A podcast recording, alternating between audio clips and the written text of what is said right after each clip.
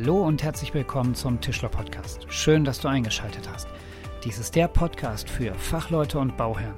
Mein Name ist Marc Schütt, ich bin Schreinermeister und öffentlich bestellter Sachverständiger im Tischlerhandwerk und hier in diesem Podcast erfährst du in sieben Minuten mehr zu Themen aus dem Tischlerhandwerk. Wissen to go und jetzt lass uns loslegen.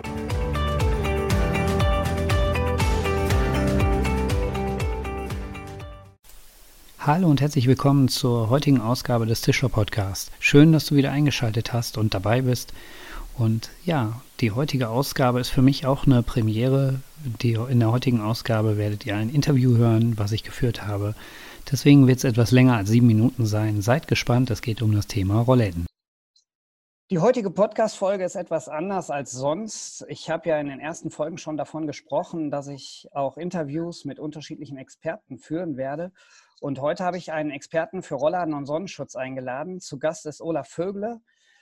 Olaf, herzlich willkommen im Tischler-Podcast.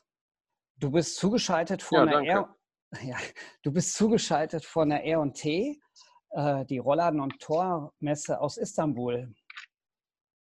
Genau, ähm, R&T Turkey. Die findet alle zwei Jahre statt. Ja, ist äh, praktisch sinngleich wie die R&T in Stuttgart, die bei uns in Deutschland stattfindet, ne? Ähm, vom Themengebiet her ja, von der Größe natürlich äh, wesentlich kleiner, ähm, aber durchaus sehr interessant und auch hier sehr interessant zu sehen, dass das Thema Outdoor hier der absolute Burner ist. Ja. Ja, danke, dass du es einrichten konntest, dir ein bisschen Zeit abzuknapsen.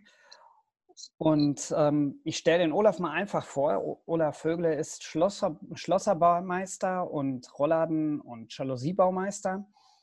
Er ist Sachverständiger für das Thema Rollladen, Sonnenschutz und Tortechnik. Ja, Olaf, du bist seit gut sieben Jahren auch als Journalist beim Alfons Genter Verlag für die Fachzeitschrift Glaswelt tätig. Und du führst das Unternehmen Media for Technologie ähm, mit und sitzt auch in verschiedenen Gremien und Verbänden, unter anderem beim ITRS, dem Industrieverband für technisch, technische Textilien, Rollladen und Sonnenschutz, und dem BVT, dem Bundesverband Tore. Habe ich da noch was vergessen? Ja, man kann ja vielleicht einfach sagen, dass ich ähm, Kind der Branche bin. Ich war fast 20 Jahre lang Betriebsleiter bei einem großen Unternehmen in Köln. Ähm, komme natürlich voll aus der praktischen Seite und habe dann 2000 angefangen als Journalist zu arbeiten. Und wie du eben sagst, halt seit 2013 bei der, äh, bei der Glaswelt ich habe nebenbei noch Betriebswirtschaft studiert und einige andere Dinge, um einfach mein, meine Range und äh, ähm, mein Wissen einfach zu erweitern, um praktisch den ganzen Fokus, den wir in der Industrie und im Handwerk haben, auch dementsprechend beleuchten zu können. Mhm. Ja, sehr spannend. Im Tischlerhandwerk, wir haben ja auch ähm, einige Schnittmengen zum Thema Rollladen und Sonnenschutz, sei es bei der Neumontage als auch bei der Sanierung von Fensterelementen. Jetzt bekommen die Fensterelemente immer bessere Wärmedämmeigenschaften, um der immer strenger werdenden Anforderung der Energieeinsparverordnung zu genügen. Welche Rolle spielt denn aus deiner Sicht der, dort der Sonnenschutz? Ja, er spielt eine ganz große Rolle, weil ähm, in der Tat ist natürlich die Frage, ob es bei einem neuen Fenster mit einer Dreifachverglasung jetzt Sinn macht, darüber zu diskutieren, wie viel Prozent kann ich da noch äh, das Fenster besser machen. Ja, das ist äh, eine müßige Diskussion. Man könnte auf der anderen Seite ja darüber diskutieren, ob man für Südseite unbedingt eine Dreifachverglasung machen muss und arbeitet da lieber mit dem Roller Sonnenschutz. Was viel interessanter ist, wenn man den Roller Sonnenschutz betrachtet, dann ist das die Eigenschaft, dass wir das Fenster steuern können, nämlich die solaren Einträge. Und es ist ja bekannt, da erzähle ich ja nichts Neues, dass wir im Winter natürlich die solare Einträge haben wollen, um die Räume aufzuheizen. Natürlich auch nur bis zu einem gewissen Grad, weil ich kann im Winter auch mal ganz schnell 40 Grad in einem Wintergarten erreichen. Es geht aber auch über Themen wie Blendschutz, es geht über Themen wie Sichtschutz. Und im Sommer haben wir natürlich genau das Gegenteil. Da möchte ich diese ganzen solaren Einträge gar nicht im Baum haben. Und da ist es also absolut erforderlich, dass ich äh, Sonnenschutz habe, in welcher Form auch immer, um halt äh, vor dem Fenster die solare Energie sozusagen mehr oder weniger abzupacken. Das kann man natürlich dann machen, indem ich es total dunkel mache mit dem Rollladen oder dass ich einen Stoff nehme ähm, oder dass ich zum Beispiel einen Raffstor nehme, bei dem ich natürlich den Vorteil habe, dass ich den Lichteinfall variieren kann und trotzdem den Sonneneinfall verhindere. Also es gibt für jeden Zweck ein System, wo man ähm, bestimmte Dinge erreichen kann. Das kommt natürlich da auf die Nutzung des Raumes an. Ne? Was erwarte ich im Innenraum? Es gibt keine pauschale Lösung. Es ja. gibt nicht den besten Sonnenschutz. Das muss man ganz klar sagen. Ja, und da spielt man dann auch ganz klar in der Plan, es spielt das ganz klar in der Planung auch eine Rolle und da sind auch die Architekten sehr stark gefordert. Und wenn der Architekt gar nicht da ist, dann sind wir als Fachbetrieb mitgefordert, diese Dinge mit zu beachten. Ja, da muss man natürlich aufpassen, wenn ich für den Endkunden direkt arbeite, da muss ich mir natürlich darüber im Klaren sein, dass ich dann auch der Fachplaner bin und dementsprechend die Verantwortung für das trage, was ich dort plane und mache. Ähm, aufpassen sollten die Betriebe immer dann, wenn Architekt im Spiel ist. Der versucht nämlich auch gerne den Fachbetrieb dann in die Rolle des Fachplaners zu bekommen, um selber aus der Verantwortung zu kommen. Und das äh, dann in der Konstellation, dass der Fachbetrieb die Leistung Fachplaner noch nicht mehr bezahlt bekommt, wenn ich jetzt den normalen Bau sehe, da gibt es halt immer einen Fassadenplaner, einen Elektroplaner, einen Statiker. Die Leute kriegen alle ihre Leistungen bezahlt. Ich meine, wir gehen immer davon aus, dass jemand seine Arbeit richtig machen muss. Aber da sollten die Fachbetriebe einfach darauf achten, dass sie nicht eine Leistung erbringen, wo sie gar nichts für bekommen. Dann soll der Fachplaner, dann soll der Architekt doch auch Fachplaner sein und soll die Verantwortung übernehmen. Ja, und ähm, natürlich muss richtig geplant werden. Das ist bei den Architekten das große Problem. Architekten, ich will da jetzt nicht drauf rumhacken, aber die wissen sehr viel von allem, aber nichts richtig. Ähm, oder nicht eben so ausreichend im Detail, dass es stellenweise ausreicht, ähm, die richtige Lösung zu finden. Und daran hadern wir natürlich auch und dadurch haben auch Sachverständige sehr viel Arbeit. Ja, genau so ist das. Jetzt gibt es genauso wie bei der Fenstermontage Regeln für die Montage von Rollläden und äh, auch bei der Sanierung von, den, äh, von Rollläden, wenn die Fenster drin bleiben. Auf welche technischen Richtlinien müssen wir Tischler und Schreiner denn da achten? Also zuerst mal haben wir grundlegend zwei große Normen. Äh, ich nenne das eine mal die Rollladennorm, ist die äh, EN 13659 und die Markisennorm EN 13561. Die haben beide als Grundlage die mandatierte Eigenschaft Wind. Das heißt, das ist auch das, was nachher auf der Leistungserklärung draufsteht, eine Windwiderstandsklasse. Und da gilt es natürlich darauf zu achten, dass das richtige Produkt am richtigen Ort eingesetzt wird. Ähm, aus der Windlast ergeben sich je nach Produkt natürlich die Befestigungskräfte, wo sich wiederum aus die Befestigungsmittel herleiten, die je nach Untergrund, sprich Mauerwerk oder Holz oder Holzständerwerk wie bei Fertighäusern, dann natürlich darauf ausgerichtet sein muss, diese Windlasten, die ich dem Kunden garantiere im Angebot, auch erreicht werden können. Mhm. Daneben haben wir natürlich noch ein paar Richtlinien vom äh, Bundesverband Holland Sonnenschutz. Und das ist die TR 121. Die befasst sich mit dem Rollern äh, selbst und schreibt dort in vielen Punkten einfach, wie bestimmte Dinge ausgeführt werden müssen. Das hat was mit der Stabnenndicke zu tun, mit der Stabbreite. Wie muss die Führungsschiene drauf passen? Ähm, wie ist das so ungefähr mit der Luft? Was ist mit Streulicht? Was ist mit, der falschen, mit dem falschen Panzer in der falschen Führungsschiene, wenn sich die Welligkeit, wenn der Panzer sich S-förmig ablegt? Was ist da zulässig? Was ist da nicht zulässig? Ganz wichtig, was ist mit Kunststoffrollern in Verbindung mit Sonnenschutz, dass ich die nicht zufahren darf, wenn die Sonne scheint, sondern dass ich ihn hängen, in hängender Position ähm, lassen muss, damit er sich nicht mehr oder weniger selbst erlegt. Ähm, weil halt der Kunststoff natürlich im Sommer weich wird. Das ist eine physikalische Eigenschaft, das ist keine schlechte Eigenschaft, das ist einfach so und auch schon immer so gewesen. Ähm, dann haben wir Einsatzempfehlungen vom ITS, äh, Einsatzempfehlungen Wind für die RAF-Storen, weil da gibt es keine Windwiderstandsklassen. Dort sagen die Hersteller, je nach Größe des Produktes darfst du so und so viel Meter pro Sekunde das Produkt belasten. Das gilt insbesondere auch bei den ZIPs. Das sind ja diese Stoffe, die in seitlichen Schienen geführt werden. Das heißt, wenn man sich beim Bundesverband Holland Sonnenschutz auf der Homepage umguckt und auf der Seite vom IVRSA, das ist die Fachgruppe, die ähm, da entsprechend tätig ist, dann hat man eigentlich schon alles zusammen an technischen Dokumenten, die man sich dann downloaden kann. Und wenn man die einmal sauber durcharbeitet, dann müsste man normalerweise in der Lage sein, alles vorschriftsmäßig zu montieren. Ja, für alle Zuhörer, ich werde diese, ähm, den Link zu diesen technischen Unterlagen einfach mal in die Shownotes reinbringen. Ähm, wie Olaf schon sagte, man kann diese Dinge frei runterladen. Das ist ähm, anders als bei anderen Fachverbänden, ist da der Fachverband Roller und Sonnenschutz sehr fortschrittlich und stellt das jedem zur Verfügung. Äh, da nee, das ist nicht fortschrittlich, Marc, das ist normal. Weil das wäre ja so, als Olaf? Hörst du mich? Ja, jetzt höre ich dich wieder. Warst grad, ja, Ja. warst gerade weg. Ähm, okay. Ähm, es wäre ja so, ähm, wenn jetzt der Verband äh, Hundeschilder aufstellen würde und würde den Verbandsmitgliedern eine Brille geben, damit die sich an diese Vorschriften halten, dann würden ja alle anderen an denen vorbeifahren und würden die Aufträge kriegen. Ja? Technische Richtlinien müssen immer für alle erreichbar sein. Das ist nichts Besonderes für Verbandsmitglieder, sondern es muss für die ganze tätigen Betriebe gelten, damit wir alle unter gleichen Bedingungen arbeiten. Nämlich wer genau diese Richtlinie nicht einhält, einhält, der ist nämlich falsch, weil er hält dann nicht die anerkannten Regeln der Technik ein. Und das ist die einzige Frage, die sich überhaupt stellt. Halte ich die anerkannten Regeln der Technik ein? Und das ist etwas, was sich ständig verändert. Ja, was Ja. 2008 anerkannte Regel der Technik war, ist heute nicht mehr anerkannte Regel der Technik. Die wird immer höherwertiger. Und das wird sich in den nächsten Jahren auch ändern. Das ist bei den Rollanbauern so, das ist bei den Schreinern, bei den Glasern, bei den Maurern, egal wo. Das ändert sich ständig, ist im ständigen Fluss, angepasst an die technische Entwicklung. Ja, worauf ich nur hinaus wollte, bei den Putzern zum Beispiel, ähm, musst du die äh, Richtlinien dann kaufen. Ähm, da wollte ich nur hinaus, dass ihr die halt so frei zur Verfügung Gut. stellt. Aber das ist auch eine schlechte Lösung, weil dann haben die Betriebe die nicht, weil sie das Geld nicht ausgeben wollen. Eben. Eben. Und äh, die Richtlinien wurden ja gemacht, weil die Leute sich auch nicht die Normen kaufen, beziehungsweise mit den Normen kann ja auch nicht jeder was anfangen. Die muss man ja auch dementsprechend lesen und interpretieren können und verstehen.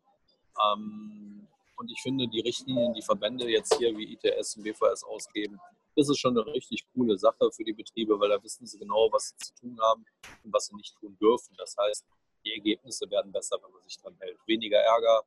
Die, äh, für die Sachverständigen ist es vielleicht nicht so schön, aber es liegt ja auch nicht in, in unserem Interesse, uns um jeden Kram zu kümmern, der vermeidbar ist. Das macht ja auch keinen Spaß. Genau.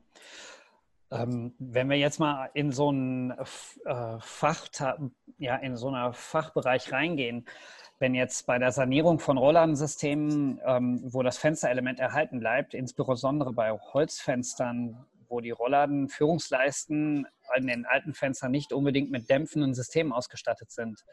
Und dort kommen Alupanzer rein, die klappern ja bei Flächenbelastung. Ähm, dürfen wir solche Lösungen überhaupt in Verkehr bringen? Und äh, wenn nein, welche Möglichkeiten haben wir denn, um dieses Klappern zu verhindern? Das ist jetzt zum Beispiel eine Frage, die mir schon ein paar Mal gestellt wurde.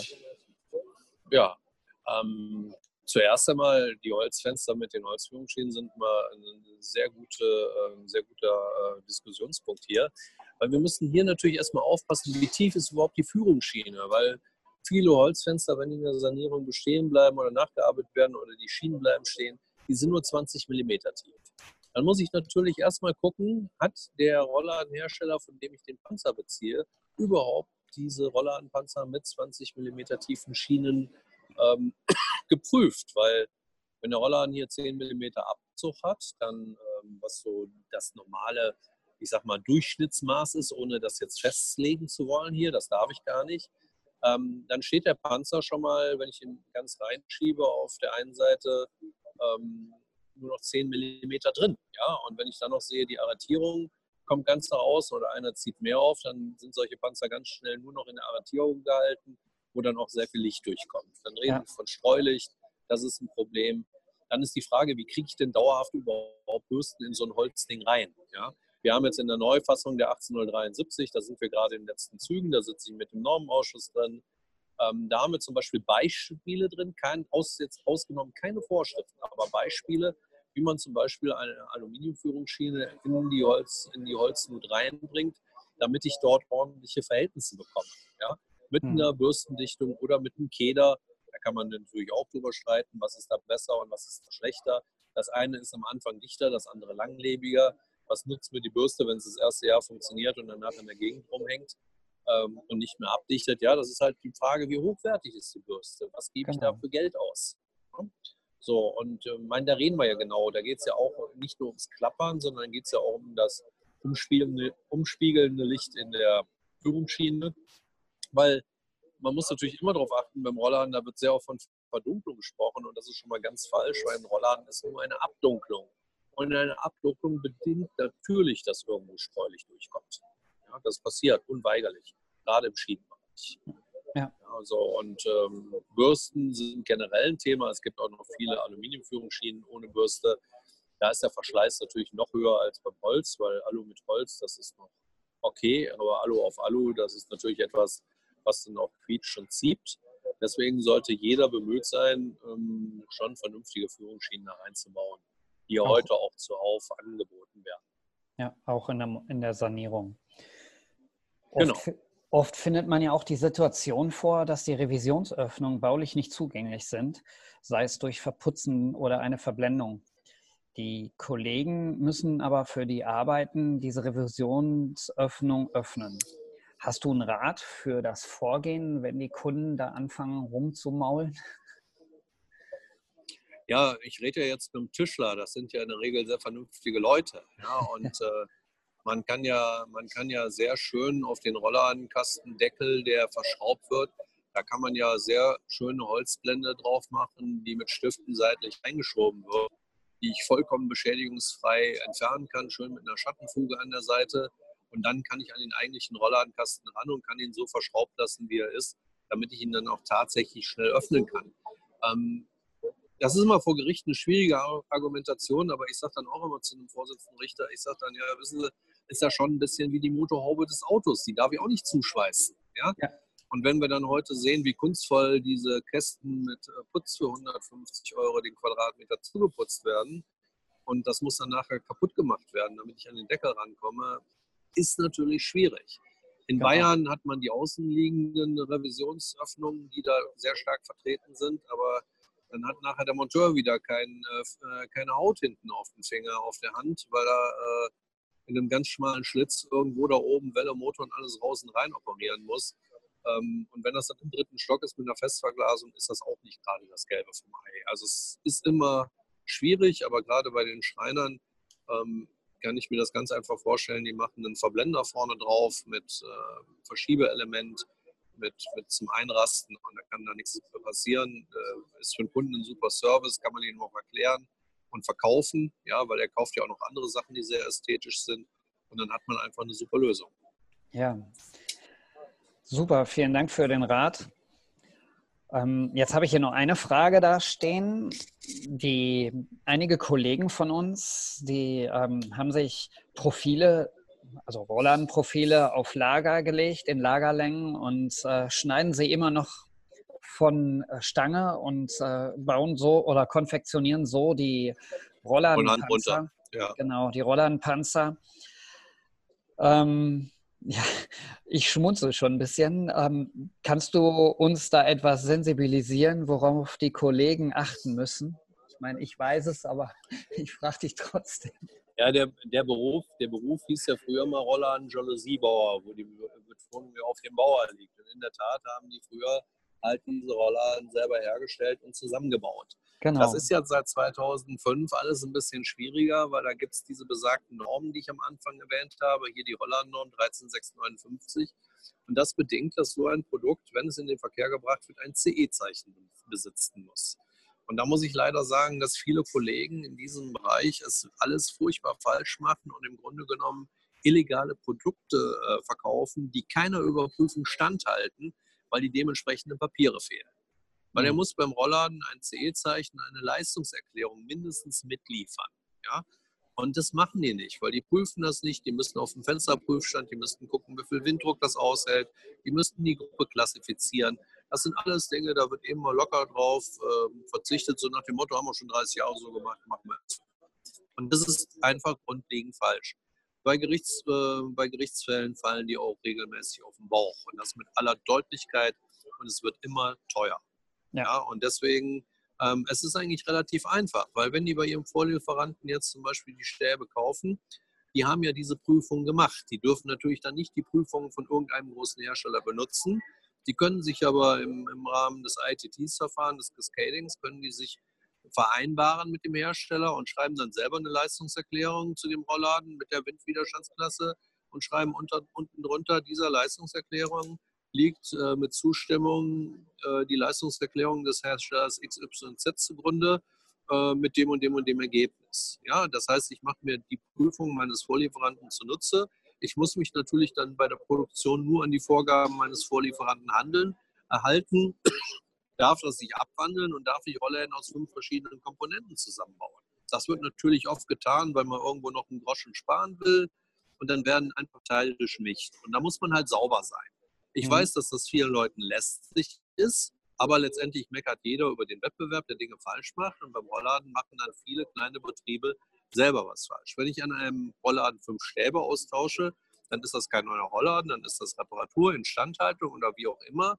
Aber wenn ich beim Hagelschaden einen kompletten Rollladen austausche und einen neuen reinbaue, dann muss ich für diesen ein C-Zeichen generieren. Und da die Führungsschienen ja vor Ort vorhanden sind, kann es immer nur die Aufgabe des ausführenden Fachbetriebes sein, das CE-Zeichen zu erstellen. Weil das, wenn, wenn man jetzt bei einem Vorlieferanten einen Panzer, einen Rollladenpanzer mit CE-Zeichen haben will, dann muss man die Führungsschienen mit dazu kaufen. Genau. Nur dann kann der, äh, kann der Vorlieferant das CE-Zeichen erstellen. In anderen, allen, anderen, anderen Fällen nicht. Er hat zwar die Prüfung dafür, aber das, die Leistungserklärung muss der Betrieb dann machen. Wenn natürlich ein Motor noch dabei ist, dann natürlich auch noch eine Konformitätserklärung. Das sind halt Regularien, die nicht nur in Deutschland gelten, sondern weil es EU-Recht ist in ganz Europa.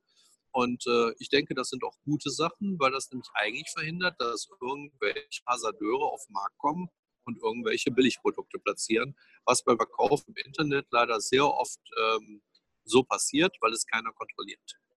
Ja. Ähm, Olaf, Vielen Dank erstmal für diesen Input. Zum Schluss äh, würde ich dich noch mal bitten, was kannst du uns Tischlern noch irgendwas auf mit auf den Weg geben? Irgendwelche Tipps zu diesem Thema? Generell zum Thema. Ja, ich würde, ich, also ich sag mal, wenn es um Roller geht, ich würde einen vernünftigen Vorlieferanten besorgen, der über die dementsprechenden technischen Dokumentationen äh, verfügt weil dann ist es für mich immer einfach, mir die entsprechenden Teile zu besorgen und bei entsprechenden Fragen auch den technischen Background zu haben. Und dann kommt man eigentlich immer mit einem sehr sauberen Ergebnis bei der ganzen Sache raus. Es ist eigentlich gar kein Problem, sowas zu liefern, wenn man sich an gewisse Regeln hält. Wo wir die finden, das haben wir eben schon gesagt und du wirst die Links ja auch noch ins Internet stellen. Genau. Ja, super. Dann nochmal vielen, vielen Dank für das breite Fachwissen, was du hier zwar in komprimierter Form, aber trotzdem vermittelt hast. Und ich, Gerne. ich wünsche dir noch viel, viel Erfolg auf der Messe. Und ich hoffe, wir hören uns nochmal wieder. Es gibt ja noch das Thema Smart Home und da bist du auch bestens aufgestellt, so wie ich weiß. Ja, gehört ja auch zu unserem Bereich. Genau. Sollten wir uns doch nicht vom Teller nehmen lassen. Nee, nee, das ist auch richtig. Ja, ja, okay. Alles klar. Also, bis dahin. Bis dahin. Ja, und das war es auch schon wieder mit dem Tischler-Podcast. Ich hoffe, es war spannend und ihr konntet einiges mitnehmen aus dem Interview. Die ähm, einzelnen Dat Details werde ich nochmal in den Show Notes verlinken und reinschreiben. Ja, und dann freue ich mich auf das nächste Mal und wünsche euch noch ein frohes Schaffen. Bis dahin, euer Marc.